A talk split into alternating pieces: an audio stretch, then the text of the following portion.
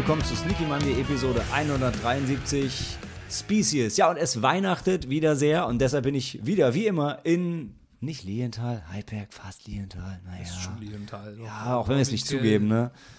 ähm, und deshalb bin ich wieder, wie immer, mit Chrissy hier. Ho, ho, ho. Ihr Ficker, genau. ähm, und wir haben wieder eine alte Horrorserie geschaut. Diesmal Species. Diesmal nicht zusammen, leider, muss ich sagen. Mhm. Also ich sage dir, also der, der Modus operandi, ich habe dann die Filme nicht am Stück geschaut, sondern ja, jeweils einen am Abend. Mhm. Das war bei Teil 1 und 2 kein Problem, bei 3 und 4. Ich, es wäre schon geiler, die am Stück zu schauen. Nächstes Jahr müssen wir das wieder ich, das hätte ich nicht geschafft am Stück. Ey, doch. Also, ja, gut, vielleicht nicht mit dir, aber ich dachte, nächstes Jahr raufen wir uns wieder irgendwie zusammen. Ich glaub, ja, wenn wir es so machen, ja, zu zweit am Stück, das geht, mhm. aber, mhm. aber alleine am Stück. Wozu? Also, aber ich war schon so, also nach, als ich dann nach Teil 1 hatte ich schon richtig Bock, direkt Teil 2 zu gucken.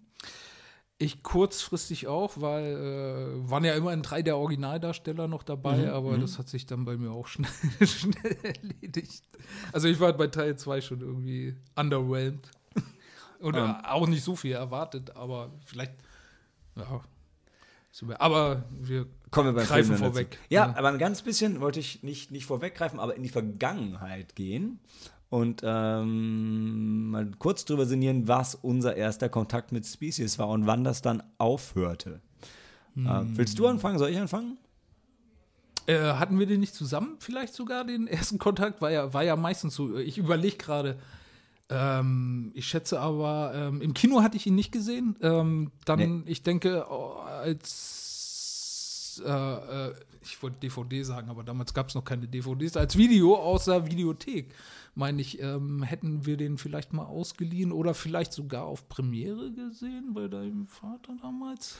Ich, ey, ganz ehrlich, ich weiß auch nicht, wo er herkam. Ich bin beide, ja. wir haben ihn nicht im Kino, wir waren zu jung. Ähm, ja. Wobei 95, der Film war ab äh, 16. Ja, wären wir mitunter reingekommen. Ja, ich, ja, hm. Wir waren aber auch, also ich war zumindest auch super feige. Ich glaube, ich habe gar nicht versucht, in Filme ab 16 reinzukommen, bevor ich 16 war. Mhm. Also, ja, also wir haben ihn nicht im Kino gesehen, wir haben ihn auch vorher erst zu Hause gesehen. Und ich war überrascht, jetzt greife ich ein bisschen vorweg, also sogar bei 1, bei Teil 1, der vermeintlich beste Teil der Serie. Ähm, auf Rotten Tomatoes bei den Kritikern 52, bei den Fans 31 und ne, für 42 mich sogar. 42, stimmt. Ja, ja, ja, ja, sorry, ich, mich, ich kann ja. nicht mehr, mehr lesen. Ähm, Dazu muss man sagen, normalerweise nehmen wir das vor dem Essen und dem Trinken auf. Diesmal nach dem Essen und dem Trinken, aber vor den Geschenken. Also es gibt wieder einen Grund, warum wir uns beeilen sollen. Genau, wir und, werden schnell reden. Und es gibt aber auch einen Grund, warum wir schon ein bisschen ähm, lallen. Vielleicht. Ich zumindest. Ich habe ähm, noch nichts getrunken. Es steht hier, aber ich habe es noch, ich noch ja. nicht angerührt. Ähm, aber auf jeden Fall für mich steht und stand der Film immer so ein bisschen, also das Design ist ja auch von H.R. Giga wie das mhm. Alien. Für mich steht Sill so zwischen dem Predator und dem Alien.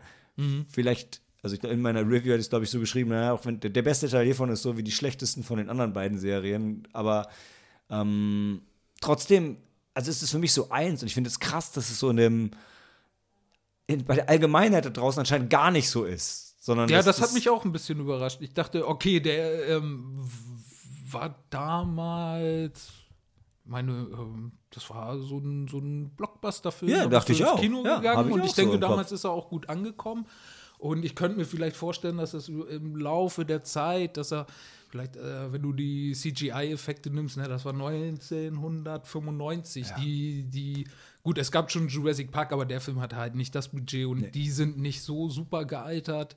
Könnte ich mir vorstellen, dass er in den letzten Jahren oder Jahrzehnten vielleicht so ein bisschen verloren hat an, an äh, Beliebtheit und ich warte eher drauf, dass der wiederentdeckt wird jetzt, ganz ehrlich, weil ich meine, du hm. hast recht, CGI in Teil 1 am Ende, das sieht kacke aus. von den Animationen her gar nicht so, aber von halt von diesen, es passt nicht mit den halt, anderen Kram zusammen, er, mit den Er ist halt Trinken. aus dieser Zeit ja. wo du einen Film gemacht hast und hast gesagt, schaut her, guck mal da, wir haben Computereffekte, freut mhm. euch drüber. Und es war vollkommen okay, dass man sah, das waren Computereffekte, weil ja, das war damals war nicht so genau. Das war kein Problem für die Leute, das ja. wollte man so. Ne? Und, aber die meiste Zeit in Teil 1 ist es ja ähm, in Anführungszeichen e-, echt, echte Effekte, Animatronics und Ja, genau, es ist eigentlich recht sparsam eingesetzt. Und das sieht schon richtig gut aus. Und ja, jetzt trifft dich zu sehr ab, um Teil 1 zu sprechen wir ja gleich noch im Detail. Ähm, aber ja, genau. das war damals mein Kontakt auch, Teil 1, zu Hause geschaut und der war, also ich war erschrocken, dass der so abgefallen ist, weil ich erinnere mich damals, es gab ja auch die ähm, viel Comic-Crossover und da gab es ja auch schon Species, Aliens, Stimmt, Species ja. Predators und so weiter und so weiter. Ähm, und das war, also für mich war das halt echt so auf einem Niveau so ein bisschen, aber wir hatten, wir waren mal auf so einer Sci-Fi-Ausstellung hier in Bremen, so eine ganz schäbige und da hatten sie auch eine, so eine große, lebensgroße Sill-Statue Ah, stehen Kann mich da mal an was erinnern. vom, vom Weserstadion, nee, vom Quatsch, vor der, vor der Stadthalle. Ähm. Ja. Mhm. Aber ja, die- bei allem weiteren kommen wir gleich zu sehr ins Detail vom Film selber. Aber ich erinnere mich daran, ich erinnere mich daran, dass ich ein paar Sammelkarten hatte von Cinemabilia, glaube ich, wo äh, und die Szenen von den Sammelkarten sind, das ist so ähm, einmal die junge Sil in dem Labor, Ja. wie sie durch die Scheibe springt, also die haben sich so in mein Gehirn eingebrannt. Ähm, und es war für mich so der erste, der erste Film, wo ich Forrest Whitaker gesehen habe. Und die Rolle, so sehe ich ihn dann irgendwie auch in jedem Film leider. Äh, die anderen nicht so, aber Forrest Whitaker ist irgendwie so bei mir hängen geblieben. Naja, das irgendwie zur Einschätzung. Ich habe dann später noch Teil 2 im Kino gesehen in den USA. Ah. Und dann war es das auch. Drei und vier habe ich jetzt zum ersten Mal geschaut. Werde ich wahrscheinlich auch zum letzten Mal schauen. Aber noch dazu, wie haben wir die Filme gesehen?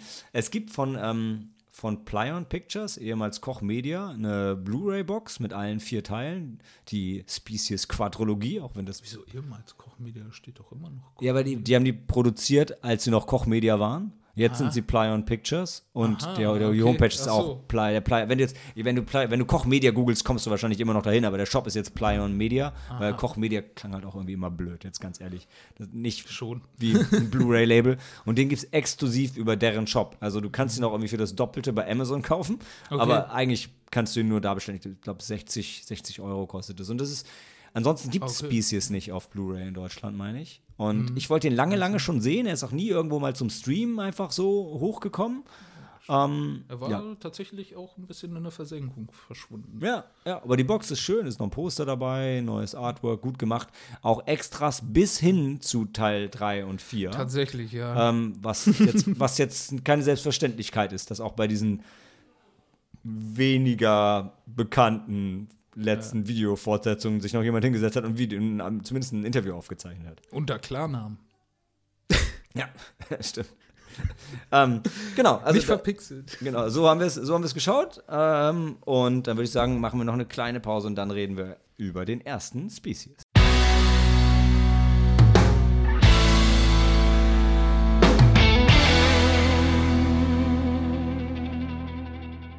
Man cannot resist her, mankind may not survive her. Und das wird sich durchziehen.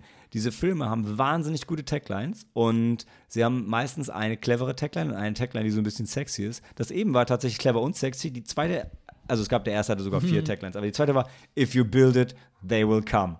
Was ich auch, es stimmt nicht ganz, aber ist doch ein bisschen clever. Weil, worum geht es in Species 1? Ähm, das war ja noch so diese Akte X-Zeit und dem Film geht es darum, dass NASA oder wer auch immer in den USA haben einen genetischen Code von Aliens empfangen und noch so ein bisschen anderes Zeug. Und dann sagt, hey, wir haben jetzt diesen genetischen Code, was machen wir damit? Verbinden wir das doch mit dem Menschen und gucken einfach mal, was passiert. Und ähm, es passiert Sil, gespielt von äh, Natascha Henstridge. Später Ähm, dann, ja. Erst Genau, genau, genau. Erst wird sie gespielt als kleines Mädchen von Michelle Williams, wo ich mich mega gefreut habe, weil die hat äh, gerade die Mitzi in den Fablemans gespielt, also die, da die quasi Mutter von Steven Spielberg und das sagt euch, wie alt dieser Film ist und wie alt wir sind. Wenn die Kinderschauspielerin von damals heute die Mutter spielt, dann tut das ein bisschen weh. Ähm, genau, ist von äh, Roger Donaldson, was ich einen super lustigen Namen finde. Und der hatte Dante's Peak gemacht oder den Tom Cruise-Klassiker Cocktail. Den gibt es auf Paramount, nee, auf Disney Plus, einen von beiden. Den, der war auch sehr witzig.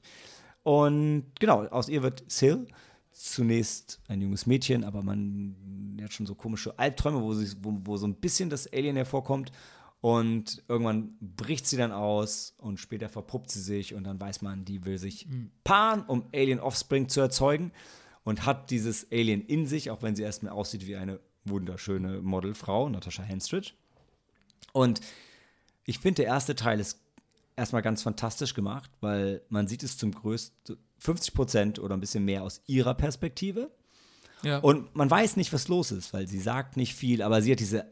Albträume, wo sie sich als Alien paart mit einem anderen Alien und alles ist verschwommen und man merkt, ja, diese Szenen sind von Aisha Giga designt worden, die entstammen direkt seinem kranken Gehirn.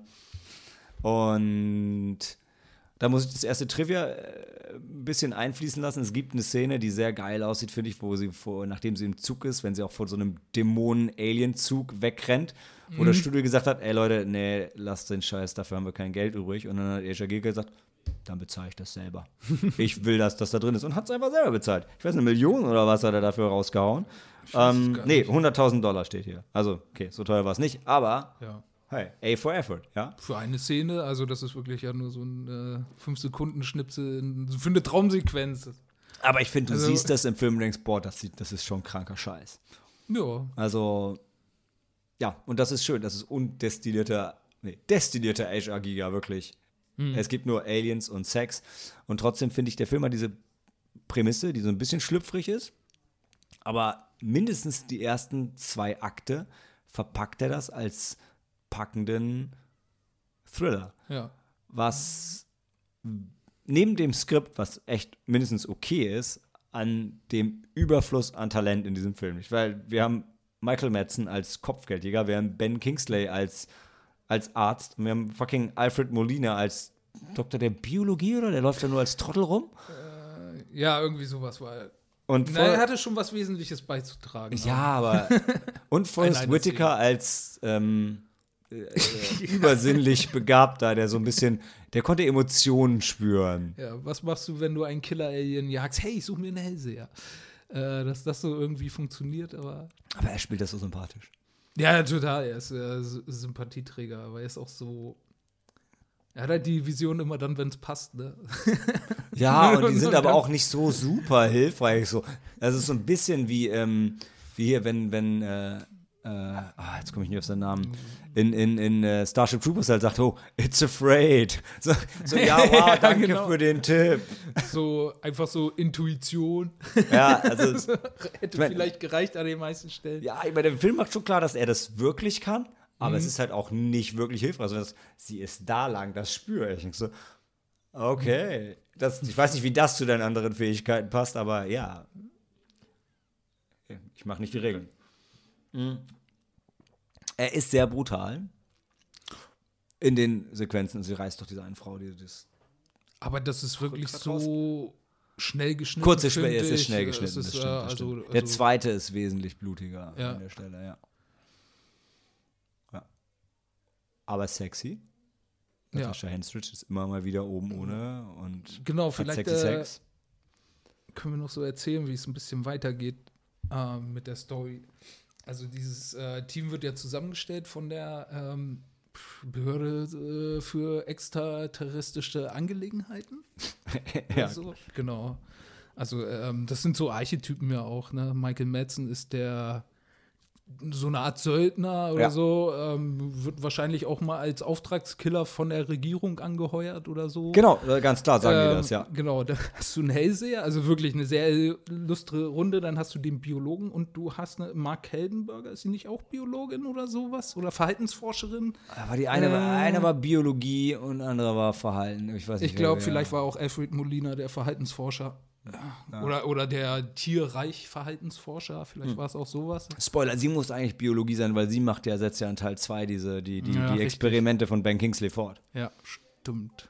Wenn der Plot kohärent ist, dann muss sie Ben die Kings- Biologin sein. Ben Kingsley ist halt der äh, Leiter der äh, Station gewesen, wo ähm, Natascha, äh, ich meine Sil, ähm, Also, Ähm, die haben auch so geile getestet Namen. wurde, Wir müssen, wir müssen mal ähm, ganz kurz sagen: Michael Madsen ist Preston Lennox. Ja. Ben Kingsley ist Xavier Fitch. ja, Also, Das, äh, das können wir uns noch mal merken, weil ich finde, äh, die Namen im vierten Teil sind absolut beschissen. also auf Ja. sowas kann man verhauen. Ja. Äh, ja, da kommen wir aber vielleicht noch mal zu. Genau, äh, Ben Kingsley als der äh, Leiter der Einrichtung, wo es äh, zu Anfang festgehalten wird und äh, der Grund, warum sie auch ausbricht, das äh, finde ich auch noch mal wichtig. Ist halt auch echt so ein bisschen blöd gemacht von den Leuten. Also sie das Experiment läuft wohl nicht so, wie sie sich das vorstellen. Und Ja. sie kommen dann dahin, dass sie sagen, okay, da müssen wir das Versuchsobjekt halt vernichten. Und sie tun das, dann kommen so zwei Typen in so Schutzkleidung rein, rollen zwei Fässer äh, rein und ähm, da steht Gift drauf und noch irgendein anderer Stoff. Der Stoff steht noch drauf und sie, sie äh, schieben die so schön, dass man nicht nur die Kamera das auch genau lesen kann, was drauf steht, sondern natürlich auch Sill. Also, ähm, ein bisschen, ich weiß nicht, wenn ihr sie töten müsst unbedingt, vielleicht macht man das ein bisschen dezenter, heimlich und nicht so, dass sie, sie weiß halt sofort, was abgeht und bricht dann halt aus. Ja. So, das Sicherheitsglas hält dann auch nicht mehr, wenn es ums Überleben geht. Also dieses, Und- der ganze Komplex ist relativ. Ich meine, ja, sie rennt dann raus und hüpft über den Zaun und ist auch schon draußen. ja. Ja, ich mein, vielleicht haben sie gar nicht gewusst, dass sie so stark ist. oder Bis zu lesen kann. Ja, ähm, Oder- aber das, du hast recht, das war schon so. Also, du, als Zuschauer siehst du das und denkst so, ja, Leute, nee, jetzt mal ganz ehrlich, ist schon ein bisschen blöd. Genau. Ja, und dann- Aber da ist natürlich auch so eine Verbindung zwischen ihr und Ben Kingsley dann Mhm. etabliert. Äh, man sieht auch so ein bisschen, dass er das wohl widerwillig tut, äh, Ja. dass er schon eine Bindung zu ihr auch aufgebaut hat. Und ähm, ja, Und sie hatten, und muss man das noch sagen, warum die vielleicht dachten, dass sie noch nicht lesen kann oder so, ist, ähm, sie hat diesen extrem beschleunigten Biorhythmus. Ja, also ja, sie ja. wächst wahnsinnig schnell, ja sie genau. lernt Und sie wahnsinnig lernt auch schnell. genau. Also sie kann, konnte definitiv schon lesen. Und, und das ist auch die Sorge am Ende dann, dass wenn sie sich fortpflanzen würde, dass das halt auch sehr schnell gehen könnte, ja. was dann ja auch so kommt. Ja.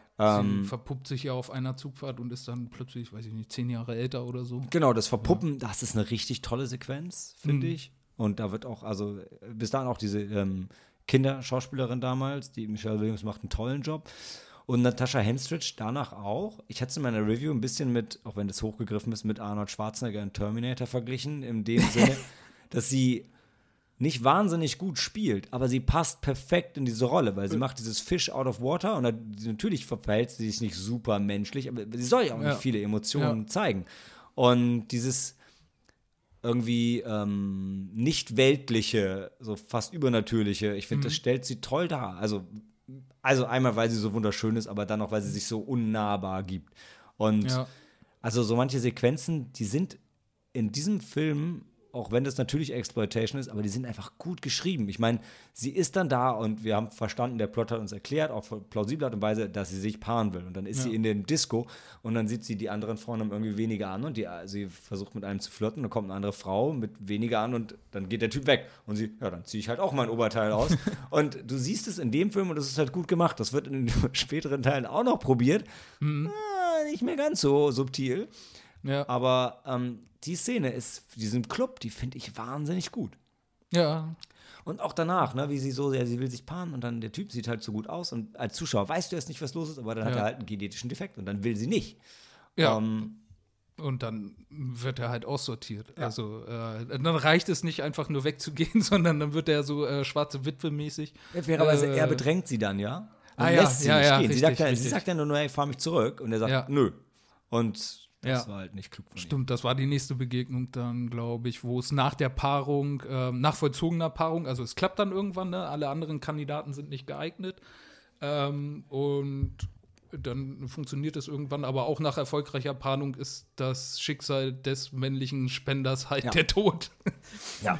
Und äh, genau, also es ist äh, ein Film über eine Frau, die Männer vergewaltigt und sich einfach nimmt, was, was sie will. Also eine, eigentlich eine Umdrehung, Umkehrung der Geschlechterverhältnisse, wie wir son sie sonst auch eigentlich immer im Horrorfilm haben. Ne? Frauen sind Opfer, Frauen Ja. sind das Objekt. Und hier wird so ein bisschen damit gespielt. Also es ist nicht nur, oh, Natascha Hendrich ist na nackt und hat Ja. viele Sexszenen, sondern das hat auch alles irgendwie einen Grund. Genau, das, da ist gut verwurzelt. Und, ähm, auch wenn das wahrscheinlich gar nicht unbedingt das Ziel von dem Film ist und hier natürlich sehr anders ist, weil sie eben menschlich aussieht, Mhm. an sich ja sehr in der Tradition von Alien und Aliens, wo ja auch Männer penetriert werden und in Anführungszeichen Ja. vergewaltigt werden. Frauen genauso, d- deshalb da- ist nicht ganz das Gleiche, aber, aber Ja. dieses unangenehme Ja. ähm, Mhm. mit Gewalt eindringen ist ja da auch präsent als Thema. Also Ja. das fand ich, finde ich einfach, deshalb, ich sage ja, ich finde den ersten Teil wirklich gut. Ich finde, Das ist das ein guter Thriller, ja. im letzten Drittel, wenn sie dann durch die Gullis rennen und mit Das den ist ein großen bisschen Waffen so Standard, ja. Äh, und das ist, aber ich, ich habe vor allem, ich konnte ihm nicht so folgen, weil dann sind sie, irgendwie sind sie dann im Gully und dann sind sie plötzlich schon in der Höhle und dann wird dann brennt das geschossen. Wasser plötzlich. Und dann brennt das Wasser und dann fällt sie da rein und dann ist sie Oh, halt und tot sie und dann kommt gibt es noch nicht das raus. blöde Ende. Und ich denke so, Mark Helgenberger fällt auch rein, aber äh, sie kommt noch raus. ja, und deshalb, also das Ende fand ich so, meh. Und dieser One-Liner am Ende von ähm, Preston Lennox. ja. Was sagt er noch? Lass ihn los, du Mistvieh, was in Deutsch und in Englisch dann Let go, Motherfucker. Was so auch keinen Sinn macht, Ja. sie Motherfucker zu nennen. Wir brauchen hier noch einen One-Liner. Es Ja. muss irgendwie, ähm, ja, nein, muss, muss nicht immer einen One-Liner geben. Nee. Deshalb, wie gesagt, das Ende hat es mir ein bisschen kaputt gemacht. Ich war davor, war ich so bei, so bei wirklich bei locker bei vier Sternen. Ich so, ja, der Film ist genauso gut, wie ich ihn noch habe. Und das letzte war so, ah, ja. Aber am Ende war ich dann trotzdem bei vier Sternen aus Prinzip, weil, mein Gott, das Ende ist nicht so gut, aber der Film schon. Man kann ihn echt auch heute noch gut gucken. Ist ein rundes Ding. Ist einer der wenigen Filme, auf die Michael Madsen stolz ist. Äh, Menge Scheiß gemacht. Ja, äh, eine von daher, ähm, Viele von seinen Mitcast-Leuten aber auch. Bis auf Forrest Whitaker, der hat irgendwie immer ein gutes Händchen. Meistens. Ben Kingsley hat auch schon Ey, echt viel Scheiße Ben mitgespielt. Er war in Kingsley. äh, Blood Rain. Ja. In Blood Rain Baby. Den habe ich, der ist jetzt übrigens auch wieder im Director's Cut auf äh, UHD in Deutschland draußen. Ich Oh, habe den wie zu Hause wunderbar. eingeschweißt liegen. Unsere Bollwerknacht, das war schön. oh Gott. Aber Blood Rain ist der einzige Uwe Boll-Film, den ich gerne nochmal schaue. Freue ich mich schon drauf. Mit, mit ähm, Meatloaf als schwuler Vampir in seinem Sex-Dungeon. Mitten im Film, völlig ohne Sinn. Gehen sie auf einmal dahin und der trägt auch nicht zur Handlung bei. Einfach nur, hey, ein Name mehr auf dem Cover. ähm, hm. Ja, aber Ja, also ähm, am Ende bleibt das Fazit, da hätte man doch was draus machen können. Ja. Das wäre doch eigentlich so ein guter, also bestimmt Luft noch nach oben, aber Ja. hey, da, da äh, äh, kann man ja Und- äh, als Fortsetzung noch was rausholen. Eben, da kann man richtig was draus machen als Fortsetzung. Und ich habe, ich bin normalerweise nicht so sehr für diese ähm, Prequel-Origin-Sachen, ne? Also wenn du die ganzen, wenn du Alien Covenant und so guckst, ah, alles nicht so geil. Aber bei Species, es wäre total gut, eine Fortsetzung zu machen, zu gucken, hey, wo kam denn dieser Alien-Code eigentlich her? Was wollten die denn? Was sollte das, denn? äh, ähm, Aber ja, das- man kann sich das so ein bisschen zusammenreiben irgendwie, obwohl so wirklich erklärt wird, es wird es dann glaube ich auch nicht. Also sie kriegen diesen Code irgendwie übermittelt per, ähm, also es ist ja eine Antwort auf die Voyager-Sonde Hm. oder so, die sie rausgeschickt haben. Ne? Das heißt, irgendwann kommt eine Antwort zurück und da drin ist so ein DNA-Code und den kann man dann einfach so im Labor nachbauen. Also so, so muss es irgendwie gewesen sein und sie splicen das halt mit menschlicher DNA. Ja, aber mein Also Punkt ist, ist warum klar. keine von den Fortsetzungen? Warum ist keine dahin gegangen? Ja, richtig. Sondern alle Äh, sind nur gegangen so, ey, wir wollen irgendwie, irgendwie mehr so Sachen mit Sex und einfach Ja. halt so Se- irgendwie äh, irgendwas Ja. damit Sex. Ja. Und meine, sie hatten auch noch erwähnt, dass das, äh, das, was sie da aufgefangen haben, dass das wohl irgendwie von außerhalb unseres Sonnensystems zumindest Ja, von weiter der weg. ri- richtig, richtig weit weg. Ähm, ja, ja. Genau. Umso überraschender ist es ja. Genau, ich finde, das ist, das ist Das eigentlich die ist, schöne äh, Überleitung, weil das war der erste Teil und wir hätten so Ideen gehabt, wie Teil 2 kommen könnte, aber nach der Pause kommt dann Teil 2.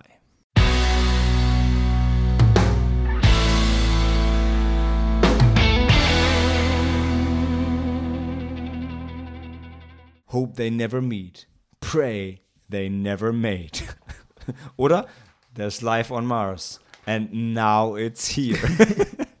das ist Ja. Species 2. da, äh, Äh, Peter Maddock hat ähm, mit The Changeling einen der ganz großen Klassiker des Horrorgenres gemacht. 1981, ich weiß. Ich Ähm, das, ist, das ist der Film für alle, warum in jedem Horrorfilm heute aus der dunklen Ecke ein Ball rausrollt. Also zumindest nach meiner Kenntnis ist es da zum ersten Mal passiert Ah. in dem ähm, Horror-Mansion-Film mag The. Changeling, der fast keine übernatürlichen Elemente sonst so wirklich präsentiert. Aber ja, und dann hat er jede Menge Fernsehzeug gemacht und dann in wahrscheinlich 97 hat er uns Species 2 für äh, 98 vorbereitet.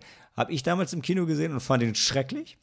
Ich war mit meinem, mit meinem Onkel drin, der ähm, Doktor der Chemie ist äh, aus England, der nur rausgegangen ist und meinte so, That's not how genetics work. Das hat dir dann den Film gleich vermisst und du so, Nicht? Man kann nicht einfach mit einer Mistfork jemandem schlechte DNA geben. nicht, schon, das, nicht schon das Ende vorwegnehmen, aber da wollte ich so Ja, ja, gerne nein, noch nein, drüber. nein. Die wissen ja noch gar nicht, worum es geht. Also, aber äh, genau, Chrissy hat sich hat, hat was hat einen schönen Aufsatz vorbereitet für Ja, euch. ich habe so, ich habe wirklich die Handlung en Detail, äh, also wir- wirklich alles es sehen, das sind, aufgeschrieben, weil ich diesen Haufen von oben. es sind drei, es sind drei Seiten Das sind drei Word Seiten, noch ein und noch, und äh, noch das ist- zwei Seiten Nee, das handgeschrieben. ist nur, äh, das ist nicht so wichtig. okay, na dann los, Ja, Chrissy. Ähm, mh, genau. Ähm, wir haben das ja eben in der, in der äh, Tagline ja schon, wurde es ja schon angedeutet. Der ist live on Mars and now it's here. Also wir haben, äh, wir machen nicht da weiter, wo wir bei Teil 1 aufgehört haben. Wir haben diese Bedrohung von außerhalb des Sonnensystems und die übermitteln uns diese, diese geile DNA und äh, gaukeln uns vielleicht vor, wir können damit Übermenschen schaffen oder sowas ähm, und versuchen damit dann die Erde ein, eigentlich zu infiltrieren. Aber äh, das ist wohl nicht mehr der Plan, sondern diesmal ähm, mh, landen drei Astronauten auf dem Mars. Ja. Die erste bemannfraute Mars-Mission, also zwei Oh, Astronauten, eine, eine schön. Frau. und kommen dort mit lebendigem Weltraumsperma in Kontakt. Äh, zwei der Astronauten werden von dem Organismus befallen, der so dann natürlich unbemerkt auf die Erde gelangen kann. Ähm, die Astronauten werden nach ihrer Rückkehr erstmal gefeiert und äh, einer der Infizierten, Commander Ross, hat Sex mit zwei Frauen, die von sich behaupten, Schwestern zu sein, sich aber überhaupt nicht ähnlich sehen. Also auch vielleicht Ordensschwestern, weiß ich nicht. Schwestern im Geiste. Schwestern Sie im teilen auf Geiste. jeden Fall alles. Genau. Jedenfalls wird eine der Nonnen dann nach dem Sex spontan schwanger und noch während er mit der anderen äh, Nonne zugange ist, äh, bricht dann auch ein riesiger Fötus aus ihrer Bauchdecke heraus. Commander Ross vergewaltigt und schwängert dann auch noch die zweite Nonne. Anschließend versteckt er die beiden Kinder, die nach kurzer Zeit bereits wie groß wie Fünfjährige sind, in einer Scheune. Ähm, wir erfahren dann noch in einer Nebenhandlung äh, von dem gestörten Verhältnis zu seinem Vater, einem Senator, bei dem er vergeblich Hilfe sucht. Aber das andere ist eigentlich schon so uninteressant. Gespielt von James Cromwell. Woher kennen wir den? Er kam mir auch The bekannt Green, vor. The Green Mile, da ist er der, der, der. Ah, da der war mir Mann schon so unsympathisch. er hat sowas an sich. Also er ist gut für, für solche Rollen, auch für diesen distanzierten Vater. Aber ähm, genau. Ja. Äh, ja. Ähm, inzwischen wird das Blut der Astronauten in einem Labor untersucht und äh, stellt sich heraus, eine der Proben ist mit dem Weltraumsperma infiziert. Das Blut greift dann einen Biologen an und entkommt aus dem Labor.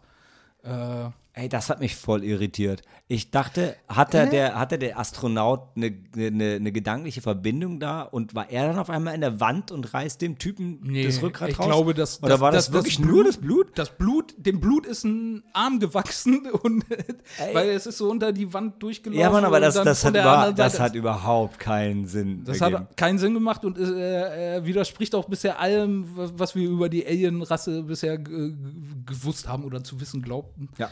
Ähm, genau. Dann kommt das Militär beauftragt nun den Söldner Preston Lennox erneut damit den außerirdischen Organismus zu jagen. Übrigens Preston in Ja. dem Film, im, in den Abspann nur noch als Press. Oh, wir sind Wir mittlerweile, gesch- also das ist der Ey, zweite Film mit wir ihm, sind, wir sind per wir sind von 35 Millionen auf 25 Millionen runter, deshalb. so wenig nur. Ja, ich fand, dafür sah der gut aus. Ich hätte nicht gedacht, dass er so viel günstiger war als Teil 1, ja. Ich war ein bisschen überrascht, dass der doch im Kino lief. Also, Das glaub ich dir. äh, äh, Aber äh, der, das Ende feuert ja schon noch ein bisschen was an Effekten ab. Das Ende. Ja, ja.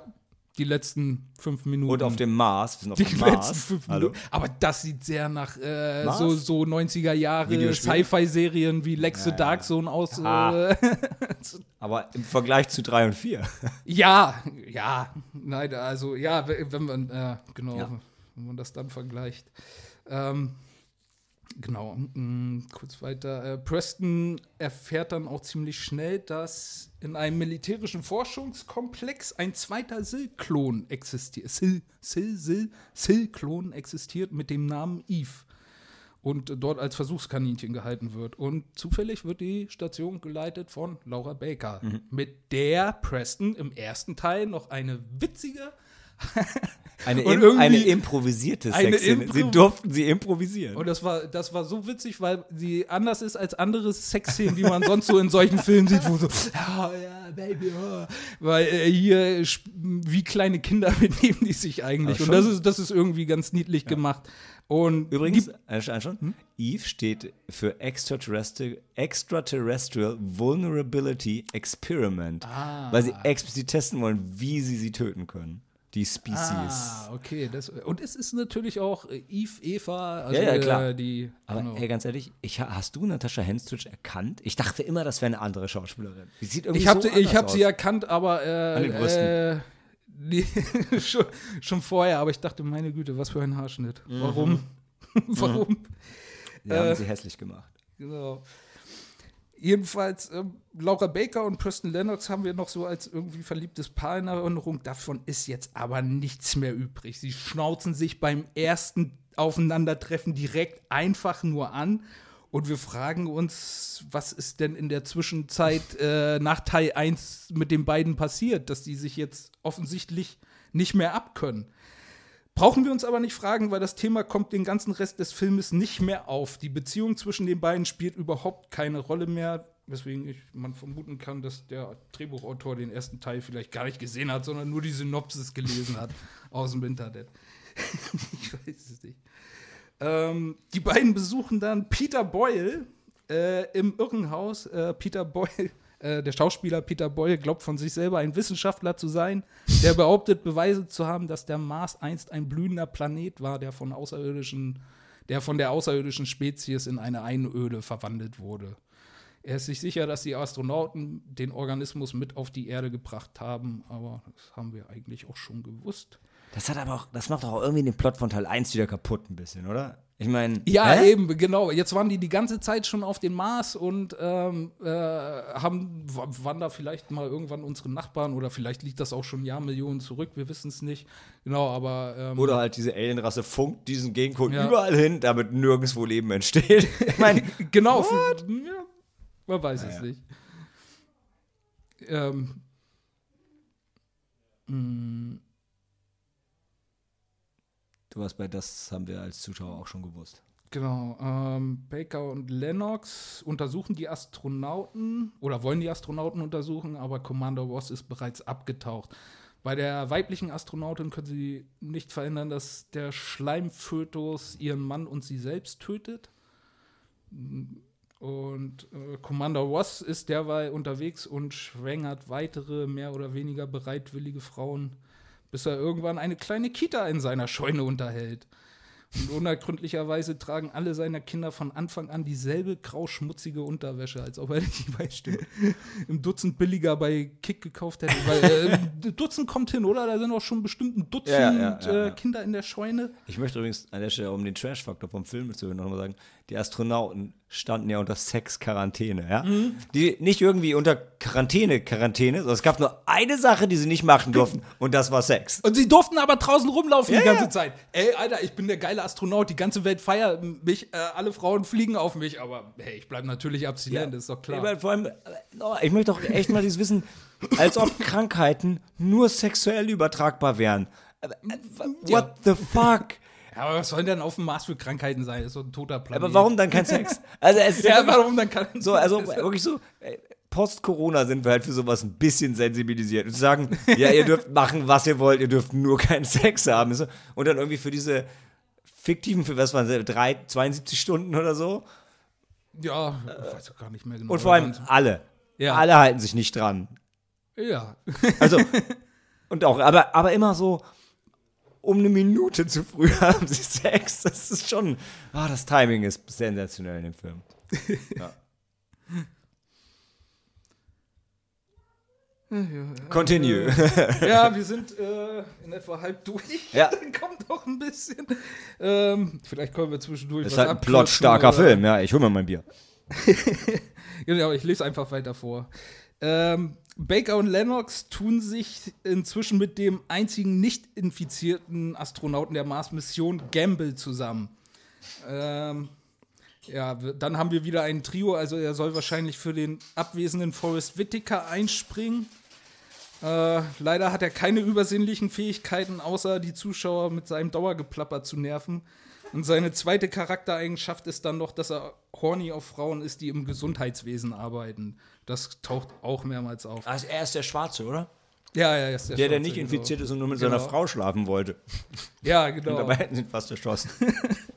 was erschossen und ja, genau, ab und zu, apropos äh, mit Waffen auf schwarze Menschen zielen. In einer Szene zielt dann noch Lennox mit einem Laserpointer, einer Schusswaffe auf den Schritt von Gamble und sagt dann noch, es kommt nicht nur auf die Größe an und lacht dann dreckig über seinen eigenen kleinen dummen jungen Witz. Naja, das ist so in etwa der Humorniveau, der dann noch so in dem Film auftaucht. Ähm, Dr. Baker kommt schließlich irgendwann dahinter, dass Eve telepathisch in Verbindung mit Commander Ross steht. Also sie hat dann äh, so Träume, wo sie sich auf dem Bett wälzt und regelt. Ähm, sie ist ja die ganze Zeit in dem Labor eingesperrt.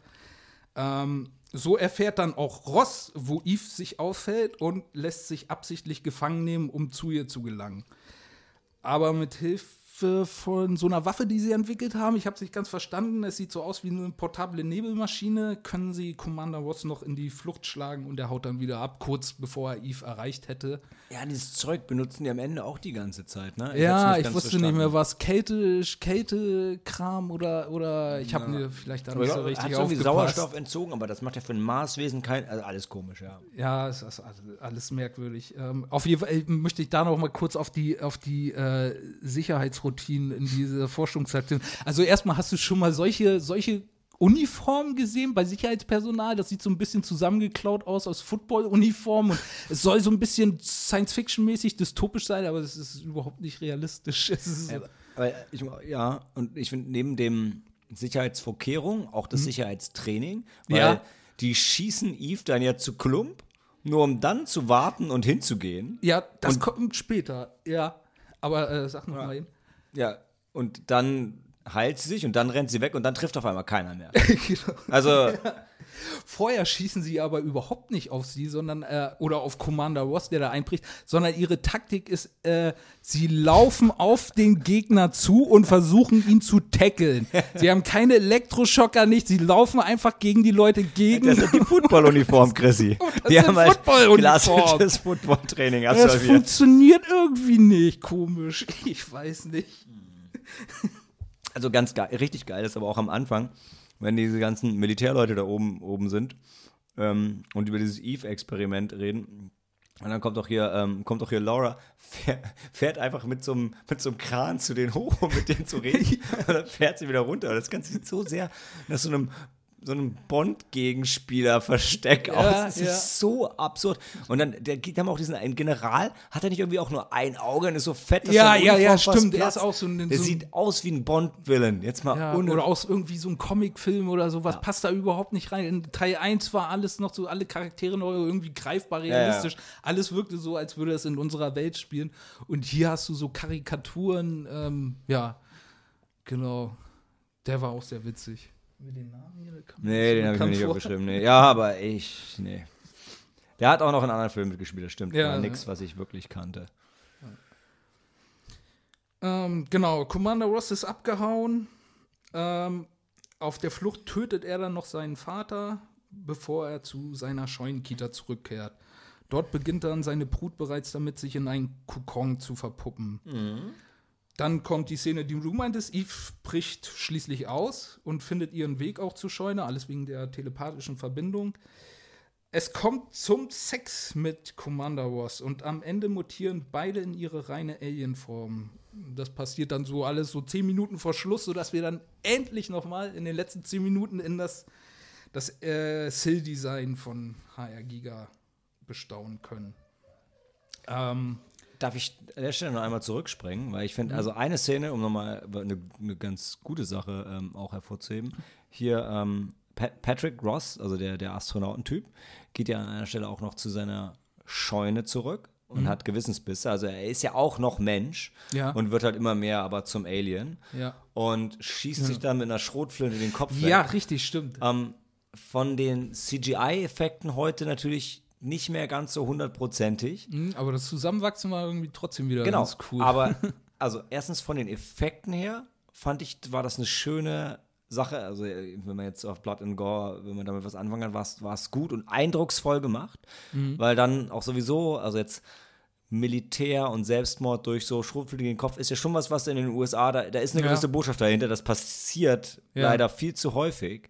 Ja. Und dann auch in dieser Sequenz, das ist der Moment, wo er sein letztes bisschen Menschlichkeit verliert, Mhm. weil er sich ja einmal das komplette Gehirn wegbläst und dann Ah. das alles vom Alien rekonstruiert wird. Richtig. Und das fand ich schon auch inhaltlich für den Plot fand ich das wirklich gut. Ich fand, das war, war, it war, war gut gelöst. Also das, das hat mir echt gefallen. Ja. Ja, das war eine gute Sache in dem Film. Kommt vor. das kann, kann ja, mal passieren. Ich, ich meine, äh, ja, vielleicht gleich noch zu. Ähm, äh, Baker Lennox und Gamble sind Eves Fährte auch gefolgt, haben die äh, Scheune entdeckt Oh, jetzt kommt der Scheuen-Showdown. und äh, vernichten die Kokons dann auch ziemlich schnell, ohne dass diese großartig in Mit ihren Ghostbusters-Strahlern. Ähm, dann kommt es zum Kampf zwischen Alien Commander Ross und dem Trio. Oh, da schlägt sich Eve überraschend auf die Seite der Menschen, nachdem Dr. Baker sie darum bittet. Äh, zur Erinnerung, dieselbe Dr. Baker hat Eve bei Experimenten fortwährend gequält und potenzielle Waffen gegen ihre Rassen an ihr getestet. Aber die haben sich auch gut verstanden. Also ja, Frauenebene. Frauen, ja, das ist, äh, da ist immer so eine Und Eve hat ja Connection mehrfach betont, sie ist ja auch Mensch. Ja, irgendwie schon. Aber klar, also maximal ist da irgendwie so eine schlechte Filmversion vom Stockholm-Syndrom. Ja, aber erst hat sie, genau, erst hat sie Sex mit ihm, dann, dann, dann denkt sie, oh, nee, hm, vielleicht doch nicht. Aber ja, klar, diese, diese Parts, die sich äh, wie, wieder äh, streiten, ähm, also Mensch und Alien, das hattest du ja auch im ersten Teil. Und die hatten ja auch so einen schon krassen Rapey-Sex, muss man ja auch dazu sagen. Ja. Wobei, es war schon einvernehmlich. Erst das ja, erste dann- Mal, ja, Ja, äh, ja. ko- das kommt dann jetzt noch. Ähm, genau. Äh, Es kommt ein kurzer Kampf, also zwischen beiden, zwischen den beiden Aliens, ist auch so ganz cool vom Make-up wieder, von den Kostümen. Mhm. Äh, aber schon einen Augenblick später ist das Ganze wieder vorbei. Da stirbt Alien Eve durch orale Tentakelpenetration von Alien Commander Ross. Dann fällt Gamble ein, dass sein Blut vermutlich inkompatibel mit dem der Aliens ist, weswegen er als einziger der Mars-Mission nicht infiziert wurde. Und er war der Einzige, auf den Eve nicht heiß war. Genau. Also, nicht mal, nicht mal Aliens wollen Sex Ja. mit mir. Er hat so einen genetischen Defekt, irgendwas ähm, Rezessives, aber ja. Dann äh, hat Lennox den blendenden Einfall, piekst ihm mit einer Missgabel ins Bein und piekst dann mit der blutigen Missgabel Alien Commander Ross, worauf dieser krepiert. That's not how genetics work. Vor allem, du sagst so Ja. schön piekst, er rammt ihm die Missgabel ins Bein. Ja, aber es sah nicht so krass aus. War schon. ja, okay. Ich hätte das ge- Vielleicht habe ich in dem Moment so Ja, gemacht. weil, weil, der, weil der, der Punkt ist, er hat ja schon eine Verletzung am Bein und es hätte gereicht, die Gabel so da dran einzuschmieren, aber er Ach so, ja, er piekst ihn richtig. Er, ihn sticht da richtig, ja, aber ich glaube, bei den Alien war das irgendwie so. Äh. Ja, gut, aber So. da waren die Effekte. So, so. Ähm, was ich ganz witzig finde, ich habe es nur im Trivia gelesen, dass halt dieser, ähm, der, der männliche Species-Typ zwei verschiedene Formen hat. Und in diesem ganzen wirren Showdown habe ich das gar nicht richtig gecheckt, Mhm. dass der sich so transformiert zwischen der zwischen einer mehr humanoiden Sexform und der vierbeinigen Kampfform. Was eine so. total geile Idee ist, wenn man das im Film checken würde. Ja, nee, siehst du irgendwie nicht so richtig, war das ja recht schnell geschnitten und Ja. sehr viele Schleim, Schrei, so. dunkel, bla. Weil ja. die Idee ist ganz geil. Ja. In der Ja. Tür. Wenn, wenn die halt so, wenn man das verstehen würde. Die Idee ist gut. Kommt nur nicht so rüber. Ja, sind wir auch schon am Ende. Also am Ende wird, glaube ich, noch mal kurz angedeutet, dass Eve wohl doch nicht tot ist. ja, Genau. aber so, so semi angedeutet. Ne? Sie ist dann in dem, in dem, in dem Wagen. Ja, Ist in dem Wagen da auch schon der Junge? ja, ja, sie, äh, ja, ja, ja, Ja, ja, wie könnt ihr den übersehen? Sind eigentlich besoffen? ja, ich weiß es nicht. Also, die sind doch eigentlich Genau, da, steril. äh, ich meine, wow. Genau, eines von diesen äh, äh, Scheunenkindern äh, hat, hat wohl überlebt und ist dann am Ende bei Eve mit im Einer, Krankenwagen. einer von Oliver Twists Brüdern. Und ähm, da wird dann auch gleich der dritte Teil. Das ist eine schöne Wieder der setzt anschließen. Genau da an, genau. Ähm, Ja. Also mein Verdict zu Teil 2, damals im Kino fand ich den wirklich schlecht. Ich war wirklich enttäuscht. Bestimmt hat mein Onkel. Und das in dem Alter schon. Genau. Ich glaube, in dem, äh, ja. Genau. Aber jetzt muss ich sagen, ich, Teil 1 finde ich wirklich gut, entgegen so dieser allgemeinen Meinung. Finde ich wirklich gut. Und Teil 2 ist für mich herrlich genießbarer Trash. Also ich, der war so dumm, ich habe so viel Spaß gehabt. Schon, Ja, schon der Spaß Schriftzug am Anfang ist billig. Also schon der Schriftzug am Anfang ist billig Ja. im Vergleich zu Teil 1. Und dann kommen diese CGI-Maßsequenzen, denkst du, Halleluja. Ja, irgendwie hat es mir auch Spaß gemacht, hier diese Den Rezension ja. so ein bisschen zu äh, schreiben. Hat mir mehr Spaß gemacht, als den Film zu gucken. Quer, Ja, aber aber, wenn man dann was zu tun hat und daraus was machen kann, ist das ja vielleicht auch noch äh, irgendwie okay. Also an, an den ganzen Un Unzulänglichkeiten, an den Unstimmigkeiten und an dem, was alles überhaupt nicht mehr zu Teil 1 passt, äh, Teil 1 passt, kann man irgendwie dann doch noch seinen Spaß mit haben. Ich finde, es ist herrlicher B-Movie-Trash-Spaß. C-Movie. Aber na gut, für, vier, nee, für 24 Millionen Dollar ist es C-Movie. C-Movie. Kommen wir gleich. ähm, aber das hier war für mich immer noch, ja, Natascha Henstridge war noch dabei, Michael Madsen war noch dabei, obwohl der sich selber, selber sagt, der Film ist scheiße und er hat es nur fürs Geld gemacht. Also seine Worte, nicht meine. Ich finde den Film ja ganz unterhaltsam. Ähm, ja, die anderen haben den Absprung geschafft.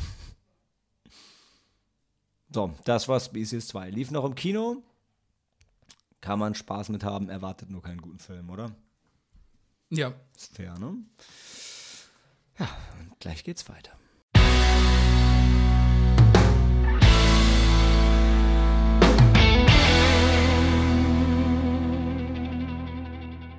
Genetic perfection is no longer a dream, it's a nightmare. Oder? Beauty is only skin deep. Den finde ich relativ clever. Species 3. Sie haben uns die Untertitel erspart. Ähm, wir sind in 2004. Mittlerweile haben alle vom Cast den Absprung geschafft. Das stimmt nicht ganz, dazu Nein. kommen wir gleich, ja genau. Ähm, gruseligerweise kommt dieser Film bei den Kritikern und bei der Audience besser weg als Teil 2. Und das möchte ich anprangern, weil ähm, auch wenn Species 3 in eine andere Richtung blättern, ähm, auch wenn Species, Species 3 seine, seine Fehler hat, äh, Species, äh, Species 2 seine Fehler hat, ähm, das ist schon, das ist kein fairer Vergleich. Und ich wollte eigentlich sagen, obwohl. Species 3 seine Qualitäten hat. So. Unglaublich. Also, der Film ist von Brad Turner, der macht sonst nur so Fernsehzeug. Und ich habe eben schon gesagt, es ist keiner mehr vom Cast da, das stimmt, nur so halb. Ja, wie wir eben gesagt haben, der Film fängt genau da an, wo Teil 2 aufgehört hat, nämlich in dem Krankenwagen, Leichenwagen. Und entgegen der Vermutung am Ende von Teil 2 lebt Eve noch, aber nicht mehr lange. Denn die wird von ein, zwei, drei Kindern oder von einem, auf jeden Fall dann- von, von dem einen Kind, was im Krankenwagen ist, was witzigerweise vom zweiten auf den dritten Jetzt, teilweise. jetzt habe ich es. Wird von dem einen Kind quasi erwirkt, aber dann ist sie auch noch schwanger und es kommt direkt noch ein zweites aus Ja, ihr raus. richtig, genau. Und deshalb sind es dann zwei Kinder, die Soldaten sterben dann auch und diese zwei Kinder laufen dann los. Ja. Puff. So. ist noch ganz witzig, dass äh, äh, das erste Kind, was äh, schon im, am Ende von Teil 2 im Krankenwagen saß, ist von, von, von dem Teil auf den dritten Teil plötzlich fett geworden. Ja, ja, ja, mein Gott. Also ey, das war, äh, es sah nicht aus wie so ein Kind, was in der Scheune irgendwie gehalten wird.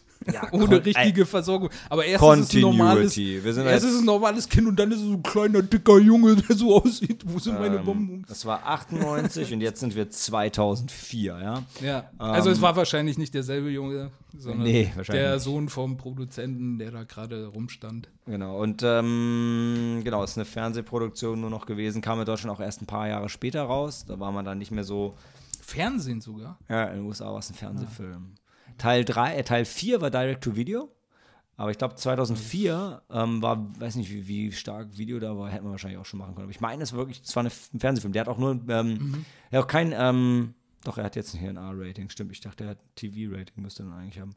Also vielleicht, fürs Fernsehen lief er wahrscheinlich in einer gekürzten Fassung, weil es doch ein bisschen Sexgewalt ja drin. Es erhält den Sexfaktor. Ich möchte, Ja. ich möchte auch sagen, er fühlt sich, das machen wir jetzt alles leider, bevor wir den Plot beschreiben, er fühlt sich so ein bisschen an wie, wie eine Folge Akte X oder eine Folge Buffy.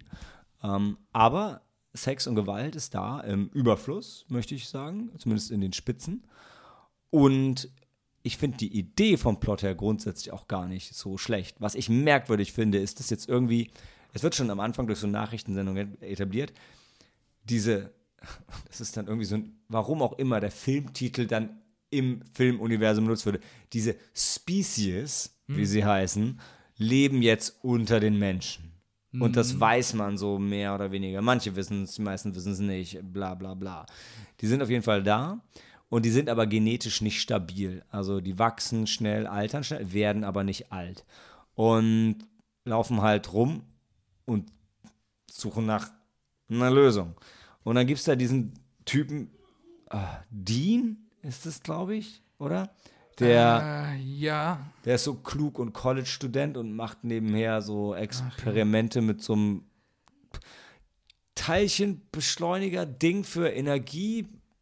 Keine Ahnung, aber eigentlich ist er noch Student. Und dann hat er, da gibt es diesen Professor-Typen, der so eigentlich sein Mentor sein sollte, aber nicht ist. Der der Typ ist, der Eve befreit hat, muss man noch dazu sagen. Ein College-Professor hat sich am Anfang des Films beim Militär eingeschlichen, wie auch immer, ist plötzlich der Fahrer des Krankenwagens. Er schießt den anderen Beifahrer, will Eve befreien, aber dazu kommt es nicht, weil sie getötet wird. Jada, jada, jada. Und äh, dann bleiben am Ende irgendwie nur noch die Kinder. Und er ist dann wieder am College und unterrichtet da seinen Ja. Grab. Wie, wie, wie geht das? I don't know. und wie, ähm, und dann ist, läuft es dann so, dass dann auf einmal ein Species bei ihm auftaucht und dann so ein in sich zusammenblubbert. Ja, ja, ja, genau, das kommt auch noch. Genau, einer, einer von den äh, Hybriden. Ja, und ich meine, daraus macht er doch dann Sarah. Echt, war das so? Oder hat er Sarah schon? Ich meine, er macht daraus Sarah. Und dann zieht er die ja bei sich groß. Ja, ja, Minuten irgendwie, dauert. stimmt, ich weiß gerade überhaupt nicht mehr, wo die Frau herkam. Ich meine, die hat er selber gemacht in seinem Keller. Weil er hat in seinem Keller ja so ein Labor. Ja, okay, mag so gewesen sein, ist auch, Ich glaub- äh, ist für den Film auch plausibel. Ich glaube, so, so war es. Wir haben hier leider bei der Story von, von unserem Handout geht die Inhaltsangabe nur zwei Zeilen und eigentlich ist damit auch alles gesagt. Aber nee, äh, Ich meine, die, die Story-Zusammenfassung ist auch geil. As a species case succumbing to infections and illnesses, an alien seductress immunolo immunologically stronger becomes the only hope for them to live on. Ja, genau, weil dann, dann ist da die Sarah und dann kommt die, äh, äh, warum auch immer, die A- Amelia, gespielt von Amelia Cook, wo ich sagte, okay, ähm, man muss sich mit den Namen auch nicht mehr so viel Mühe geben, nennen wir die halt so, wie sie heißen. Ich glaube, die wird auch im Film nicht so genannt. Die über Online-Anzeigen äh, Sex und Leute sucht und dann, dann will sie die Sarah, Sarahs Gencode für sich destillieren, weil das die Heilung wäre, weil die immuner ist gegen ihr Gencode zerfällt irgendwie nicht so wie bei den anderen wegen Gründen. Aha, war das so? Ja, ja, deshalb, äh, deshalb Mann, wollte- endlich, endlich verstehe ich. Die, wollten, die haben doch dann seinen, seinen, diesen anderen College-Studenten dann gefesselt und dann musste der ihren Gencode hacken und i- i- isolieren, glaube ich, um das dann zu machen. Irgendwie so. genau. so, äh, Irgendwie, genau, also, äh, so also wenn, ihr Also dachtet, wenn ihr dachtet, Ge Genetik wurde in Teil 3 irgendwie, ähm, irgendwie schlecht gehandelt, dann willkommen in, in dem Albtraum, der Species 3 ist. Und ja, äh, dann kämpfen die und dann, dann, also zum Schluss schlägt sich halt auch Sarah dann doch auf die Seite der Menschen und dann kämpfen die gegeneinander Ja. und dann fällt die eine runter. Was ist dann denn vorbei. eigentlich dann noch mit Sarah? Sie, sie, bricht da irgendwie, bricht sie aus oder wird sie von denen einfach auch draußen äh, laufen gelassen? Die wird von denen immer draußen rumlaufen. Ja, gelassen. genau, die halten die wohl noch für normal. Auf jeden Fall geht sie dann auch so ein bisschen Rampage auf so einer College-Fete und so und Genau. da ein paar Typen durch die Gegend Ja. und geht dann weiter und ich weiß nicht mehr. Sie muss doch aber auch mal ein paar Leute gekillt haben, oder? Ach ja, bestimmt. Ja, bestimmt.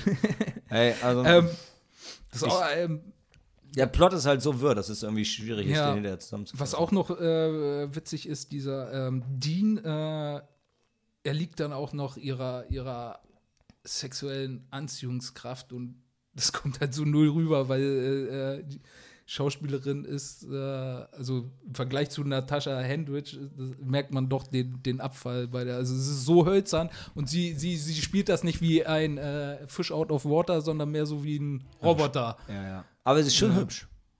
Naja, ich finde die Titten ziemlich fake. Also. Fandst du die von der anderen? Aber ihre waren echt.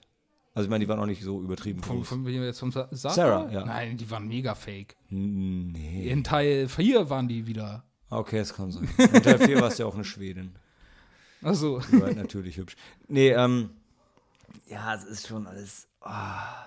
also Also ich fand es auch, auch diese, also diesem, allein, dass dieser Student wieder die, quasi die, die klare Kernenergie dann entwickelt hat. Mit diesem, wo einfach wirklich einmal im Hintergrund so ein computeranimierter Raum war, wo sich irgendwas ge gedreht hat. Ähm, also, ja, das war. Ich bin auch beim Finale eingeschlafen, muss ich richtig, zugeben. Das, ähm, äh, das Finale. und das hab's dann nochmal geguckt. Das Finale. Da hat er sich auch nicht dran erinnert. Er war un, un, ohnmächtig und dann hat sie es ihm hinterher, oder sein Kumpel hat es ihm dann noch erzählt. Der dachte ja dann, die wäre gestorben, aber die war gar nicht tot, die Sarah. Ja, richtig. Ja.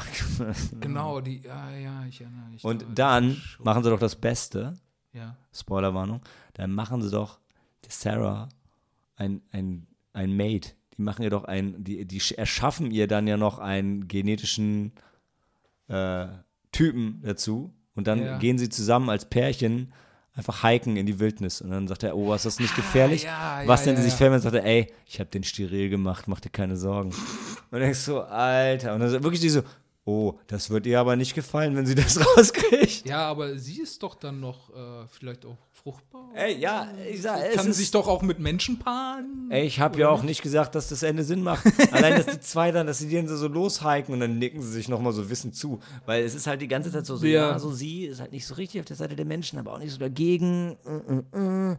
Ah, ist schon sehr dumm. Ja. Ich überlege gerade, das kann doch nicht alles sein, was passiert. Dieser Film ist der längste von allen vier Teilen. Er geht fast zwei Stunden. Aber es gibt halt eine ewig lange Sequenz, wenn der College Buddy dann mit, mit, ähm, Ja. mit Amelia sich treffen will.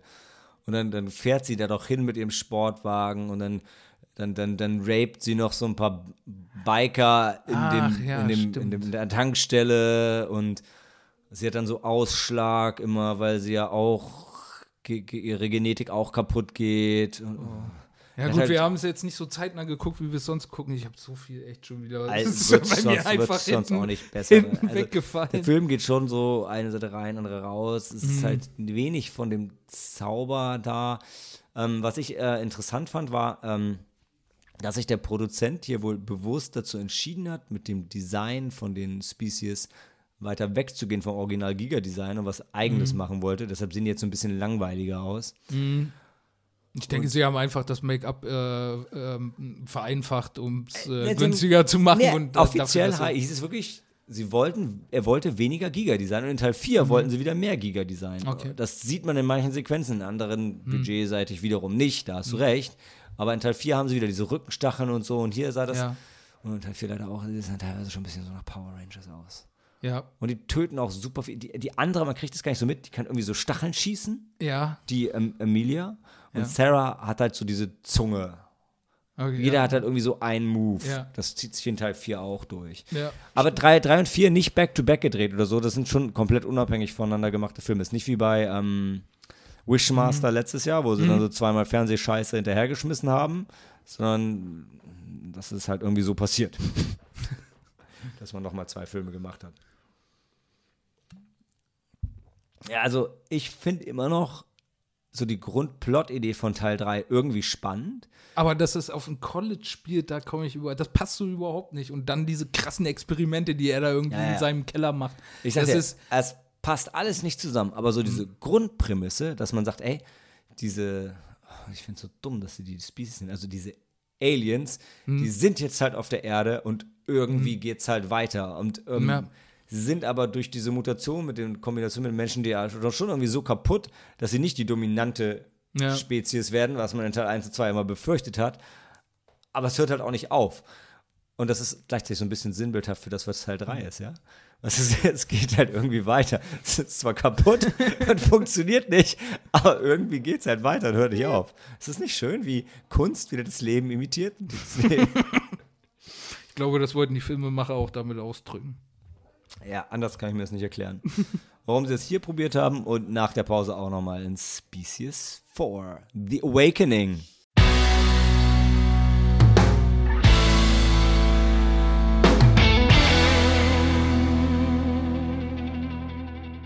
Irresistible Beauty, Unstoppable Instincts. Äh, der Film heißt abwechselnd einfach nur Species 4 oder Species The Awakening und in Deutschland dann Species Das Erwachen. Was natürlich ein bemerkenswert dummer Titel für den letzten Teil einer Serie ist. Aber hey, ähm, auf der Blu-ray ist ein sehr schönes Interview mit dem Regisseur drauf. Eine halbe Stunde, wo er wirklich sehr ehrlich über den Film redet. Ähm, was meine Meinung zu dem Film mutig. positiv äh, eingefärbt hat, möchte ich sagen. Nick Leon hat, der Regisseur, hat in Deutschland Film studiert. Ähm, genau.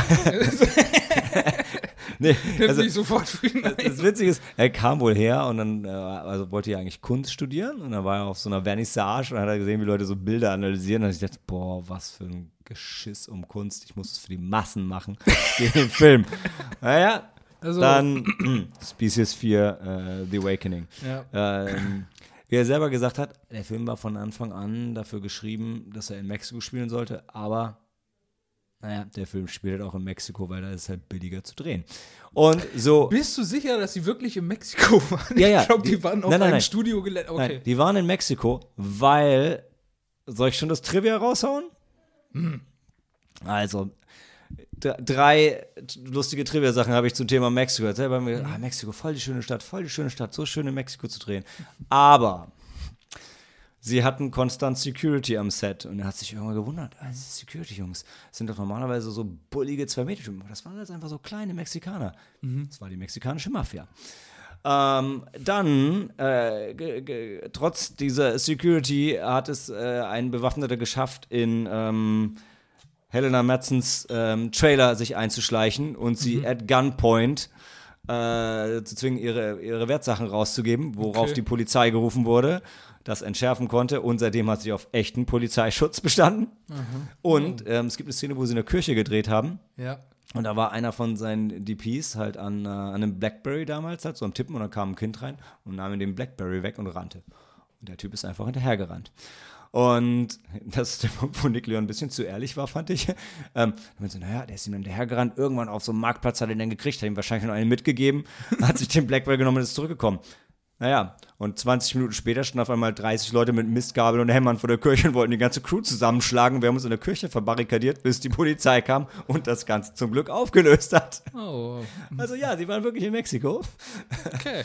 ähm, ich finde auch, dass es tatsächlich, äh, einerseits hat es dem Film geholfen, weil dadurch die Szenen draußen so teilweise sehr echt und sehr dreckig wirken. Äh, mhm. Sich dafür aber auch dann gegen die Studioszenen und die CGI-Effekte sehr voneinander also nicht so gut miteinander korrespondieren, äh, hm. sich nicht so gut zu einem zusammenfügen. Aber halt, worum geht's? Es geht um, jetzt muss ich echt überlegen, es ist ähm, For Forbes, der seine Ziehtochter Miranda. Nein, nein, nein, nein äh, Onkel Tom. Oh ja, ah, der ist es, genau. Forbes ist der andere Onkel Tom. Typ. Ja, genau. Onkel Tom mit seiner Ziehtochter Miranda, bei der sich dann herausstellt, dass sie eine Spezies ist. Ja. Und das ist ein bisschen creepy, fand ich, der ganze Vibe zwischen den beiden. Weil mm. ja, sie ist eine Ziehtochter, aber er ist immer auch so ein bisschen sexy zwischen den beiden. Nicht so richtig. Ich finde Onkel Tom extrem unangenehm. Ja. Also so, äh, äh, eigentlich wird das so dargestellt, ey, alles super, ey, die beiden verstehen sich voll super, die sind ein Herz und eine Seele, ne? Er würde alles für sie tun und sie alles für ihn. Aber er ist so creepy. Ja. Äh, es, der Schauspieler passt überhaupt nicht als der liebe nette Onkel Tom. ganze Zeit so rüber, als wäre der Rapey-Onkel, der ja. die vergenusswurzelt. also, riecht echt nicht schön. In jedem Fall, dann gibt es einen Zwischenfall und sie tötet jemanden und dann fliehen sie deshalb nach Mexiko. Ja. Einerseits, weil. Sie tötet mehrere. Ein ja. halbes Krankenhaus oder so. Ja, einerseits, weil sie Leute getötet hat. Das war die andere Geschichte. Die Krankenhausszene, meinte er, haben sie halt in Mexiko in einem echten Krankenhaus gedreht, weil Aha. das da halt billig ist. Und meinte so, ja, war schön, schöne Location. Aber während wir da gedreht haben, sind die Leute halt in den Gängen gestorben. Und das war schon irgendwie schwierig. Ach so, das waren echte Tote dann in den Szenen. Ja, ich glaube nicht. Aber, aber so, ey, so zwischen den echten mhm. OPs und dann, ich meine, weiß ich nicht, ob die dann essentielle Räume geblockt haben. Für, also, naja.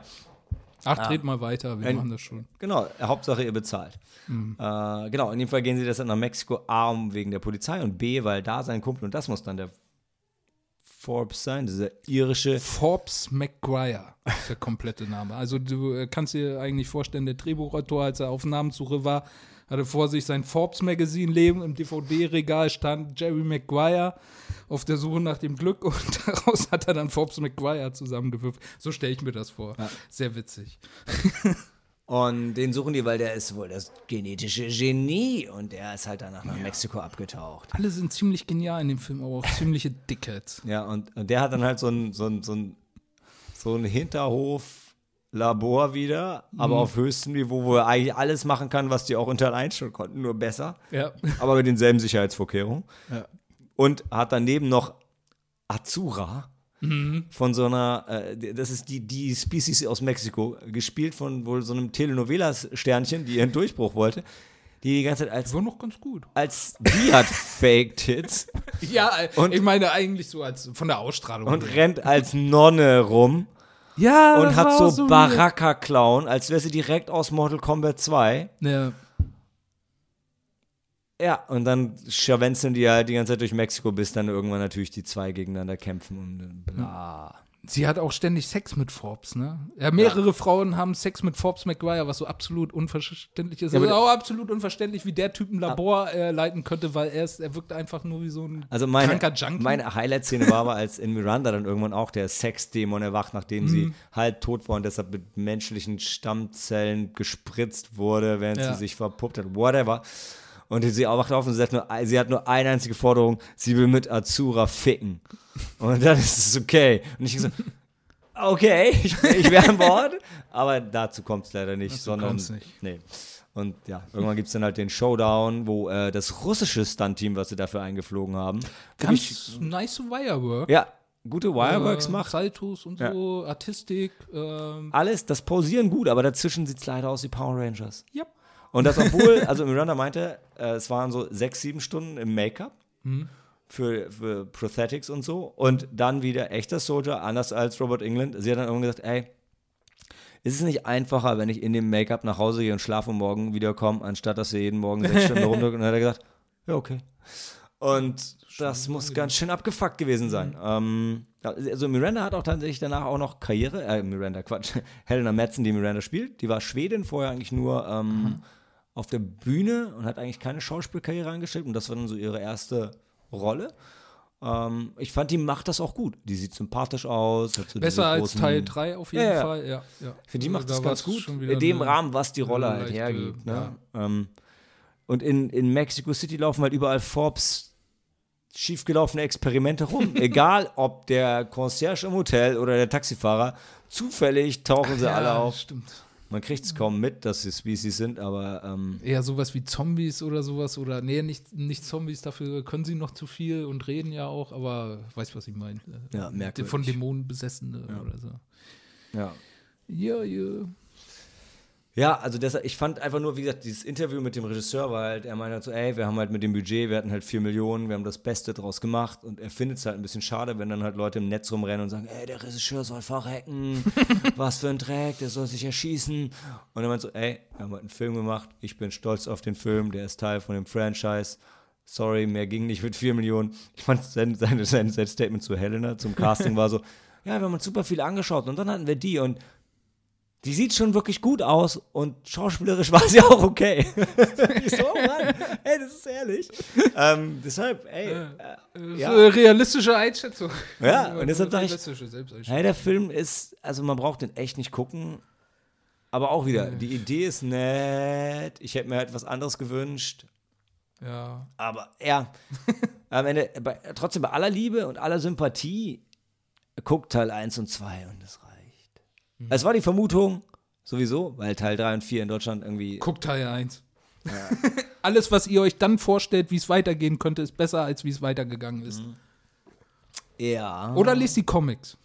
Ja, die waren wirklich gut. Vielleicht gibt es auch Romane. Hm. Naja, wie gesagt, ich finde Teil 2 noch gut. Ähm, aber 3 und 4. Ja, für so einen lustigen Abend. Ihr müsst wissen, dass Natasha Henstridge in Teil 3 nicht wirklich mitspielt. Ähm, Ja, nur die ersten fünf Minuten. Ne? Ja. es ist eigentlich nur ein Cameo. Und damit sie ihren Namen vorne nochmal fett auf das Cover drucken konnte. Ja, es ist komisch. Ähm, ich glaube, auf Letterbox ist sie auch aufgeführt. Ich weiß gar nicht, ob sie beim Film wirklich. Ich glaube, beim Film ist sie gar nicht als Cast mit dabei. Also Ja, man weiß es und mehr. sie ist es natürlich, aber ich Ja. meine, sie hat wirklich nur so so ein eine. Special Appearance. Ich Ja, glaube, so genau. ein Special Appearance stand noch irgendwie im Ja. Vorspann. Ja, es ist halt auch irgendwie, am Ende explodiert halt irgendwie alles und, ähm, und, und Onkel Tom läuft halt. Ausgerechnet der überlebt als einziger. Ja. Ah, naja, was willst du machen? Ja, weil es ist halt irgendwie, also wenn sie Species jetzt nochmal irgendwann aufgreifen, ich möchte, ich möchte kein Reboot, weil Teil 1 ist gut, den braucht ihr nicht neu machen. Ihr könnt halt entweder das Ding machen, was Das alle auch. Äh. Re Reboot wäre schon mehr als neu machen. Also Remake wäre neu machen, aber Ja, beim Reboot, Reboot, so, beim Reboot sie auch irgendwas ganz Teil. anderes machen, oder? Ja, aber Also anders als Teil ich 1. denke, was man gut machen könnte hier wäre, wie bei, was im Moment ja auch im Mode ist, dass man einfach, Wir ignorieren alle Teile bis ab. bis auf eins, genau. Ja. Hm. Von mir aus auch ab zwei, wie gesagt, macht's wie in Halloween, Terminator, Leprechaun, Exorcist. Die gängige Formel. Die beliebtesten Horror-Franchises. Ja. Ja. Ähm, aber ich fand's, also ich fand es war schön, aber wie gesagt, nächstes Jahr, Chrissy, ich denke, ich werde versuchen, im November vorbeizuschauen. Dann haben wir es zwar auch nicht so präsent, aber dann können wir alles durchgucken und dann können wir immer wie gehabt an Weihnachten drüber reden. Aber dann haben wir es zumindest zusammengeschaut, weil, hey, sorry, diese, diese, diese Trash-Dinger, wenn du die am Stück guckst, ist es halt irgendwie ganz witzig. Aber wenn du dich dann hinsetzen musst, um Species 4 zu schauen, Das ist schon und Arbeit. du, das, ist, das ist dann dein Abend, ja, das ist halt schon schade. Ich habe Species 2 sogar zweimal gesehen. Diese, damit ich auch sicher gehen konnte, dass ich alle Details richtig in der Inhaltsangabe Hey, ich habe ihn auch zweimal gesehen. Einmal im Kino. Stimmt. Und du hattest noch irgendwie 20 Jahre dazwischen oder Ja. so. äh, zwei Wochen. Ja. Äh. Also ich werde, also eins und zwei würde ich, würde ich wieder gucken. Drei und vier, ähm, nee, lass mal. Aber die Box trotzdem für die Completionists, dann weiß man es, dann hat man es. Ja.